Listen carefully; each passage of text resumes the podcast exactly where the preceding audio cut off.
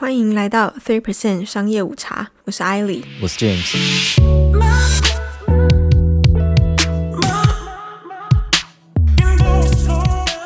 我最近看到一个还蛮有趣的判决，是跟 Uber 有关的。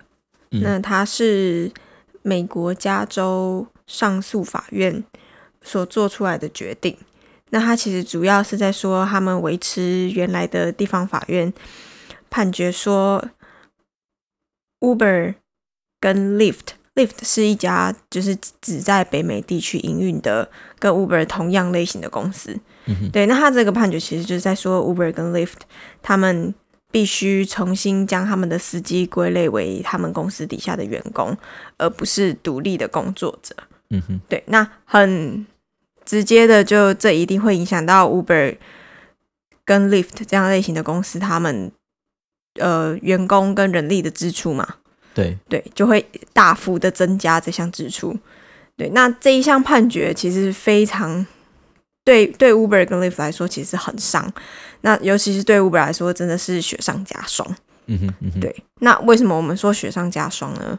因为其实这个跟我们今天讨论的主题有关系，就是 Uber 其实是其实 Uber 的公司是年年亏损。那在二零一九年的时候，他们亏损甚至达到超过八十亿美元，然后他的收入其实没有办法填补他的支出。对，对，那我还蛮好奇，说为什么他会赔钱？他的原因有什么？其中一个原因当然是说 Uber 本身还在扩张的模式啊。那其实我们从它历年来的财务报表就看得出来，它的支出是不断的在升在增加的，而且增加的幅度还颇大的，还不小。那其实扩张本身并不一定是，并不一定会导致整个企业亏钱啊。就假设我打一个比方来说，假设我在新店开一间永和豆浆店，那这间永和豆豆浆店的，第一间店的时候，我当然在开之前我就要先租场地嘛，然后我有人事的开销，所以一开始是亏钱的。但是我一开出来之后，慢慢有客人来了，我的营收上升了，最后我的营收扣掉支出是正的，那我就转正了嘛，我就有赚钱。那我赚钱了之后呢，我在永和再开了第二家豆浆店，然后等到永和那家店赚钱了，我再开第三间豆浆店，这样慢慢的扩张，其实本身是不太容易导致一间企业就完全变得亏损状态。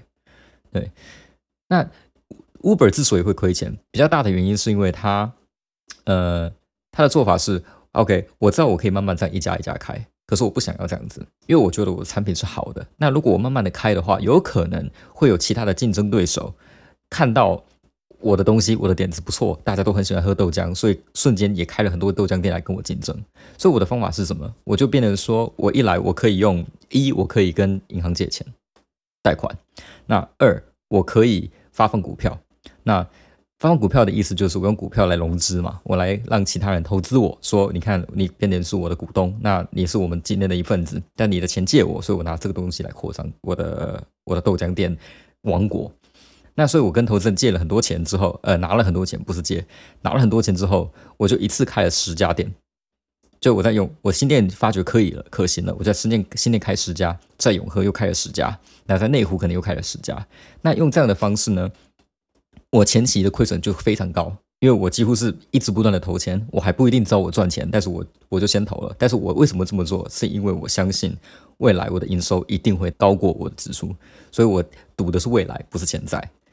那也就是为什么他们现在还在还在亏钱中，因为 Uber 一直用这种非常剧烈、非常急剧的扩张的模式。所以其实 Uber 在前期就是从它开业到现在的模式，一直都是嗯用金钱来换取它的市占率。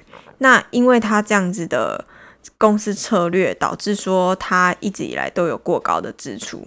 对，OK，那呃，因为我有听说 Uber 好像花了不少心力跟资金对在自动驾驶上面嘛没。错，对，那他以往大概每年会投资投资至少十到十五亿，那甚至说到了去年，因为 IPO 他们有更多的资金了，他们去年在自动驾驶的部分投入的资金是高达了四十八亿美元。那这个跟他亏损的原因有关系吗？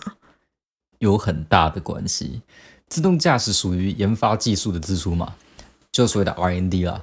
那我们要知道，，R N D 就是属于那种拿不到回报的支出，因为研发本身不会变出产品来卖嘛，所以产品如果生不出来，研发支出等于打水漂啊。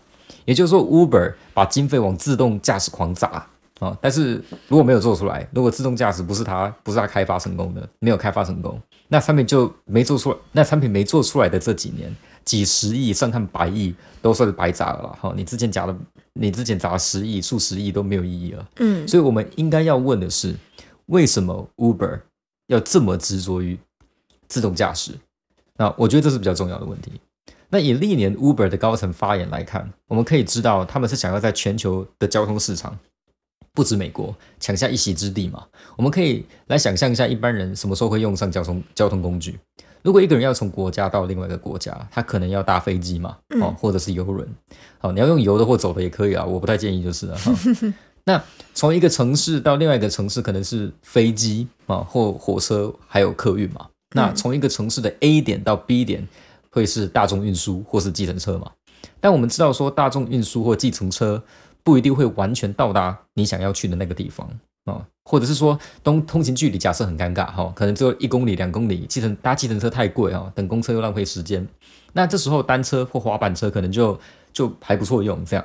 那所以 Uber 旗下除了有自家的乘车服务以外，它还另外投资了一间叫做 Lime 一家共享滑板车的公司。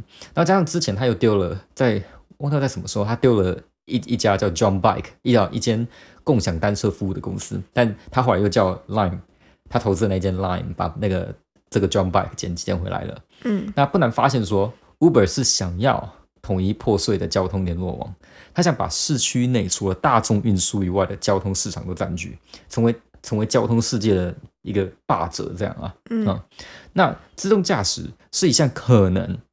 非常有可能会破坏现在交通市场规则的技术。Uber 如果想在未来啊还能够继续称霸这样的交通市场，那投资自动驾驶变成有点变成说不得不花的支出。如果他想成为王的话，就不变得不得不花，不是说他想花，或者想要达成自动驾驶这样。那有些人认为说 Uber 只是纯粹想要省下就司机的开销啊，所以才要去赶快去研发自动驾驶啊。但我个人认为不是这样的。我觉得交通是这，我觉得自动驾驶出现可以减少很多。呃，自动驾驶出现虽然可以帮 Uber 减少很多的开销，但真正给 Uber 很大的威胁的是，当自动驾驶出现后，交通市场的转型啊，或者是它对交通现有交通市场的冲击。嗯，那对于一个想要在交通界称霸或占有一席一席之地的 Uber 来说，自动驾驶变成不能放过的一个技术。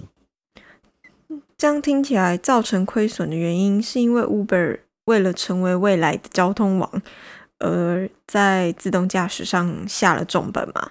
嗯，那 Uber 投入在自动驾驶的高额研发费用，其实并不只是期望说有朝一日可以取代聘雇司机，就是聘雇司机的费用与行政上的花费。那他更希望说自己可以拥有这这个技技术，嗯来作为他未来称霸交通市场不可或缺的部分。那除了上面这两点之外，我还有想到有一个可能的高额支出是 Uber 的法律诉讼的费用，嗯，那这其中就包含说聘请律师团的花费啊，然后官司准备的费用，像是要提交文件等等的申请费，那以及官司如果赔，如果输输输了，他还有后续相关的赔偿费用嘛？对，那。就是 Uber 在全世界营运的话，它就会需要解决像是各各个地方的劳资纠纷。嗯，那像是它要在各个地方营业，也需要有营业执照等等行政上的支出，甚至是说呃被勒令啊，或是一些罚款。嗯对，那地区各个地区性都会衍生相关的花费。对，嗯，那就即使说这样的支出居高不下，年年在赔钱。但是投资人对于 Uber 的未来还是保持乐观态度，像是首席执行长他本人都曾经在今年二月的时候喊话说，Uber 有希望在今年达到获利的目标，就转亏为盈啊。那虽然说这个计划现在因为 COVID-19 的关系泡汤了，但就我有点好奇，说为什么就算 Uber 连年亏损？但投资人还是不断的在投入金钱。那呃，第一个第一点当然就是说，因为 Uber 这项商品的确是好的嘛。那就如刚才想提，呃，就如刚才提到的，Uber 是很大的企业嘛，在全球几乎都有业务。而且你如果随便在路上抓一个人来问啊，问他们说他们比较喜欢搭计程车还是 Uber，十个里面有九个选 Uber 啊，剩下那一个大概是计程车工会的会长。那所以，我我我这里也分享一下我自己以前搭 Uber 的经验或搭计程车的经验，应该这样讲。那以前我在夜店放歌的时候啊，下班的时间是半夜两点啊，加拿大的，然后冬天的加拿大很冷。有一天我下班的时候打电话给计程车行嘛，计程车行那时候就问了我的位置和名字嘛，嗯，他跟我说哦十五分钟，fifteen minutes，right？那那一天，那我我是两点下班嘛，那一天我四点半才打到车，而且还不是我叫的那一家，是我招手拦到的。你的计程车在路上失踪了。对，然后后来仔细想了一下，所以我就想又有反省啊，想说想了一下说为什么会这样？那那要么有一个可能就是说路上的人刚好都叫 James。所以，计程司机就以为都载对人了哈，反正亚洲人长得都一样啊，认不出来应该的。那第二个可能就是计程车的商业模式。我特别还问了我呃载我的那个司机，他说他每天其实是要跟车行租车的嘛，那一天下来的租费大约是一百元加币，大概等同于现在两千多块台币。对，那。呃，可当时的价钱是这样，我不确定现在是多呃是多贵。但是除了租车费之外，他们还得付油钱啊，然后赚下来的钱会跟车行分，然后车行分收三分之一，他们收三分之二。也就是说，如果他们没有载到一定量的乘客，就一定的乘客数量的话，那计程车司机是会亏钱的。那也因为这样，所以路上有人招手啊，他们就会停下来，有没有？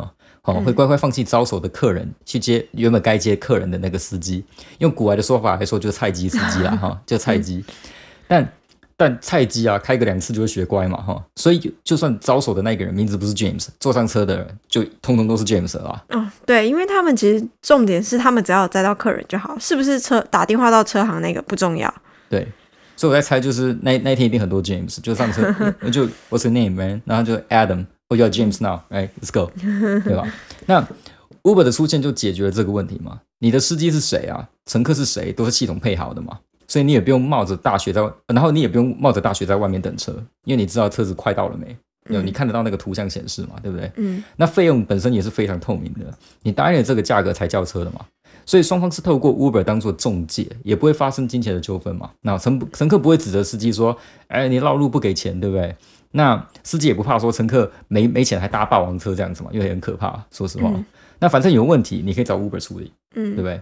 那所以就让我想到说，戏骨创业创投界有一句话说，一个产品或一间公司只有两个阶段，就是达到 product market fit 和没有达到 product market fit 的。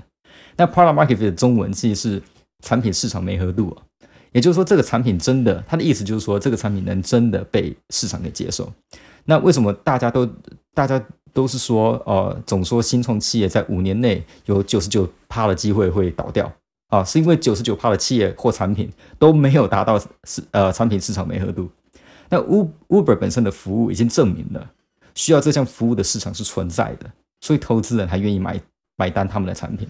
那所以其实用户端的体验听起来都是非常正面的嘛，包含司机跟乘客，当然也包含我自己嘛。那就是大家都会认为说，这个横空出世的 App，它其实有清楚、透明、简洁的设计。对，那会让我愿意使用 Uber 而不是打电话叫传统计程车。对，但是我想投资人应该不会只因为自己用 Uber 就觉得哇，这产品超好，我一定要投资。对，呃，投资人一旦确认了说这个产品是有吸引力的，那接下来他们就得确认说，这个需呃需要这个产品的市场到底有多大。那以 Uber 的角 Uber 的角度来说，除非你家有只小叮当啊，哈，不然任何人移动都是要交通工具的嘛，对不对？所以 Uber 的市场很大，基本上有计程车的国家就会有 Uber 的市场。但是一个市场很大，也不见得你能吃得下来，对吧？嗯。所以这里就出现了一个戏股投资人最喜欢的一个名词，叫网络效应，就所谓的 Never Effect。那网络效应，我在这边简单介介绍一下什么叫网络效应。网络效应就是指说每一个新用户都能为产品或其他用户带来价值，越多的用户代表产品越有价值。那那我举一个呃，举一个最简单的例子，就是电话。如果全世界只有大雄有电话哈，那就没有多大的意义了啊。如果今天加入了静香，那大雄就多了一个人可以打电话嘛。嗯，如果再加入小叮当，那电话的价值就增加了嘛。那啊、哆啦 A 梦跟大雄住在一起，那你就加小夫吧。对，那或王聪明有没有？大雄可能不愿意啊。那大熊有两个人可以打电话，所以他每他所以每加一个人到这个电话呃到电话这个产品里面的时候，电话的价值就会提升一点点嘛。哈、嗯虽然我想就大雄大熊本身可能会反对啊，他只想要静香加入就好啊，这个情色小学生。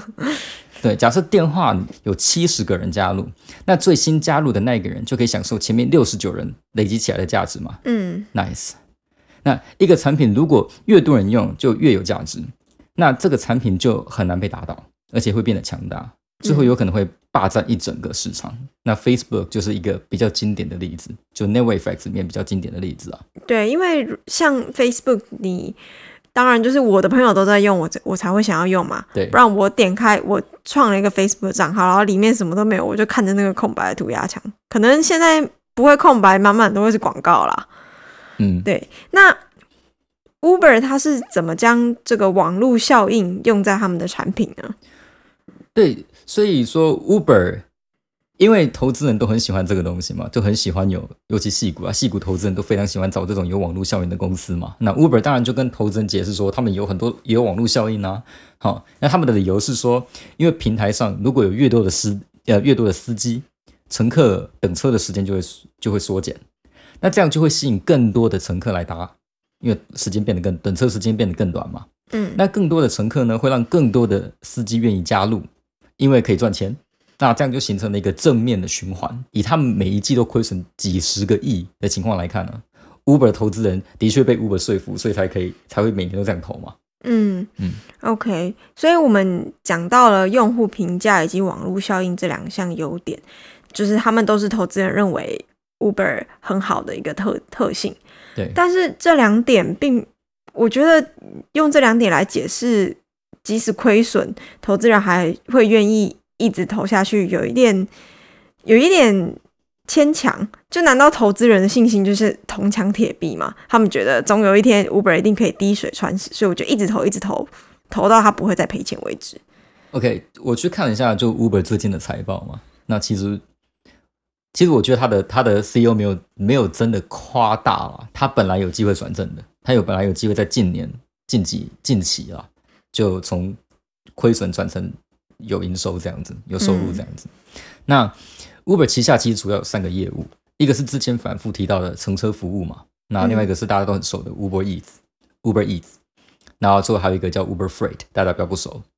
那这里要提提一下，就是说，其实如果不是 COVID nineteen 哦的 Uber 在近期其实是是应该会就就变成有有变成转正的，变得有有有转亏为盈。对，变转亏为盈的。对，那为什么这么说呢？是因为 Uber 的三项业务中，乘车服务是最赚钱的。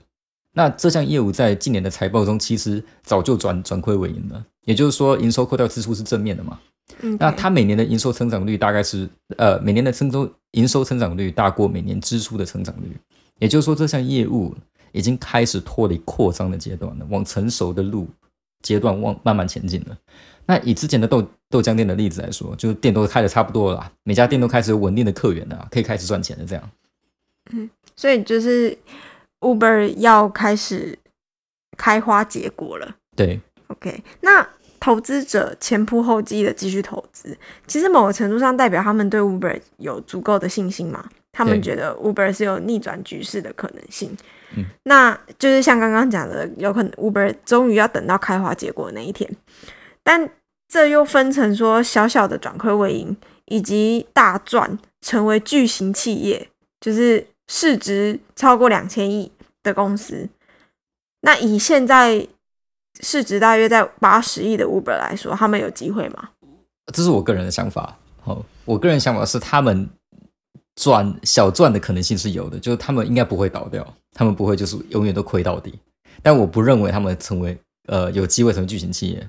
那我的理由是这样，就是说如果没有 COVID nineteen，那当然它就那或者是一些其他不可控制的影响，例如法律嘛，哈。嗯那我觉得它转亏为盈应该是近期的事情嘛，哈。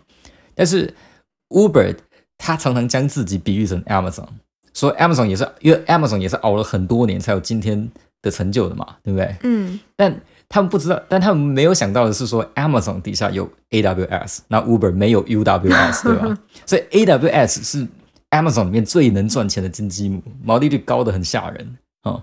那 Uber 可能，当然它可以讲说，它的自动驾驶是可能等同于 AWS 的存在嘛，对不对？但 AWS 是全世界第一个将云端计算拿出来卖的公司。那起因还是因为 Amazon 要解决自家公司的问题而设立的，所以它的出现，它所以它出现之前，市场上并没有其他的任何竞争者，也就是它有所谓的 first mover advantage，所谓的先行者优势啊，哈。嗯那自动驾驶技术现在还没成熟之前哦，就已经有一狗票的竞争者，Uber 的难兄难弟的，就是之前呃一开头所提到的 Lyft，嗯它跟 Waymo 就 Google 旗下的 Waymo 合作。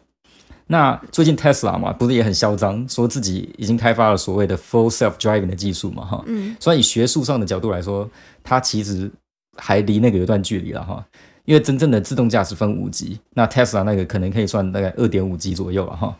但总而言之呢，在这个领域的竞争是非常激烈的。也就是说，Uber 其实绝对没有什么 first mover advantage，它绝对不是市场第一个人。嗯对，所以自动驾驶可能是未来，但不一定会是 Uber 可以独享的未来。嗯嗯那就是你提到的自动驾驶，这其实呼应了一开始我们谈过的公司赔钱的原因之一。所以听起来，Uber 如果说它能够在这个部分收手，就是不再跟这些人竞争抢市场了，它改变投资自动驾驶研发的策略，嗯，就是改成像像 Lyft 一样嘛，跟哦其他人合作。那它其实会更有机会转亏为盈嘛。那除了这个部分之外，投资人还需要担心什么吗？他还有什么其他的隐忧吗？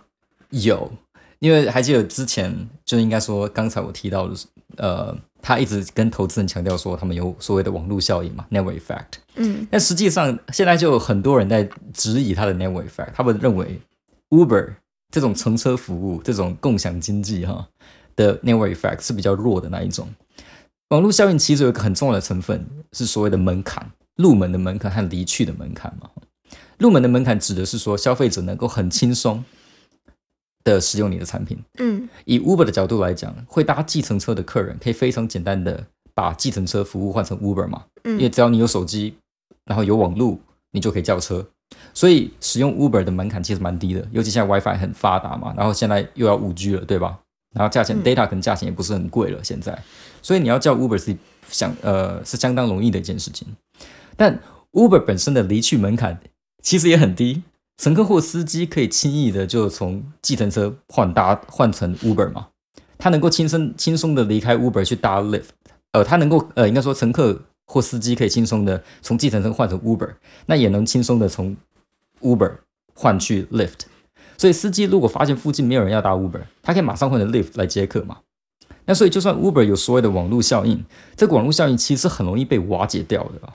所以以我的想法是说，除非 Uber 超英赶美啊，或者说或者说应该说超威猛，然后赶 Tesla 率先做出高规格并且符合法规的自动驾驶以外，我不认为它能够成为像 Amazon 那样的巨型企业，我觉得很难。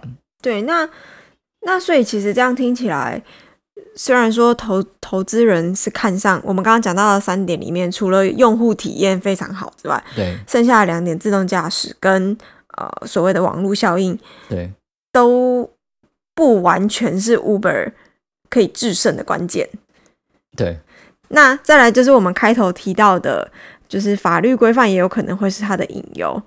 对，那像就是一开始我们有讲到嘛，就是 Uber 在上提出了上诉，那上诉法院最近做的判决，对它其实是因应加州在二零一九年九月通过新的劳工法案、Assembly Bill Five。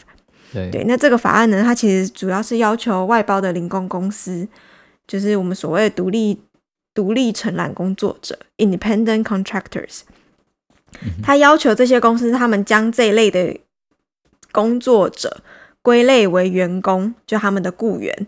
嗯那当然最主最主要针对的就是像 Uber 啊、Lyft，或者是最近很红的食物外送。那在美国的话，就是 DoorDash 或是 Postmate，就是等同于台湾的 Food Panda。嗯这种零工经济类型的公司。对，那其实独立工作者呢，他们没有社会保险，也没有医疗保险，甚至说他们没有像是带薪病假啊、休假和加班福利。对，那呃，甚至是说失业给付或是加入工会，很就是很多需要公司保障或者是他们可以享有到的权利。对对，那这一项法案的通过，当然对于 Uber 还有 Lyft 这样公司来说就会很伤嘛。对，那非常对，那所以其实 Uber 和 Lyft、DoorDash、Instacart、Postmates 他们其实有共同出出资了一亿八千万美元，他们递递出了这个请愿书，它叫做二零呃 Twenty Twenty California Proposition Twenty Two。那它其实主要内容就是要就是希望可以豁免他们这一类以 App 为营业基准的交通运输公司，他们这一项把独立工作者纳为他们员工的义的义务。对，那这项请愿提案呢，它其实会在十一月三号的美国总统大选中，它也要就是由加州公民来进行投票。有兴趣的朋友可以关心一下结果。插播一下，这是来自未来的商业午茶，跟大家分享一下这项请愿案已经通过了，支持零工经济类型公司可以豁免这项义务的得票数超过百分之五十八。所以前面提到的 Assembly Bill Five 将可能会面临修正。那 Uber 也暂时不需要执行法院的强制令。在这边，我们恭喜一下 Uber。那我们将麦克风交还给过去的商业午茶。对，那如果请愿案通过，上诉法院的判决结果有很大的机会是可以不执行的。那嗯如果这样的话，Uber 它其实就算是逃过一劫啦。对啊，对，那反之，对于现在已经亏损的 Uber 来说，他们的公司财务状况跟营运模式都会是致命的暴击。嗯哼，对，那除了他们提出的请愿案之外，其实 Uber 还有一条路，就是继续向加州最高法院提起提出上诉。对，对但不论是哪一个，其实对 Uber 来说都是又是漫漫长路，就打官司总是需要时间的。对啊，这对这个很麻烦嘛，因为一旦过了以后，那他呃，一旦如果没有过被驳回的话，那基本上他就要丢掉那边的业务啊，不然就是要转型了。甚至 Uber 其实有有提到说，如果这些法律途径所追求到的结果都不如他们预期的话，他们是有可能会暂停加州的营业的。对，我想也是这样。对，好，那我们今天就聊到这里。